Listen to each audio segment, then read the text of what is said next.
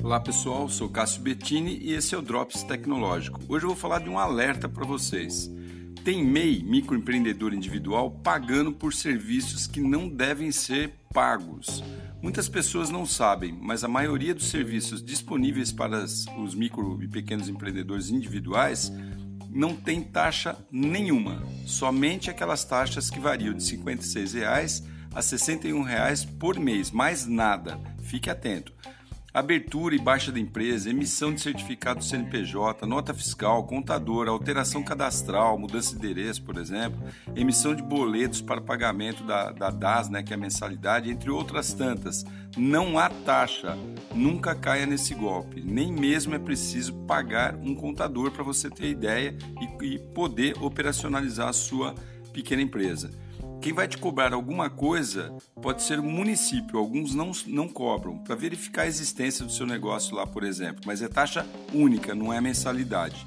Fora isso, há também espertalhões que começam a se aproveitar logo quando alguém acaba de criar um CNPJ. Há até sites com nomes bem parecidos com o site oficial, só para confundir mesmo. Daí, se você insere suas informações nele, babau, começa a chover boletos na sua casa ou no seu e-mail. Cuidado, não pague boletos fora esses 50 ou 60 reais. Faça tudo pela internet. O site oficial mudou de nome. Antes era portaldoempreendedor.gov.br. Mas lembre-se, em tudo que terminar em .gov.br é legal, você pode entrar e confiar. Né? São sites oficiais.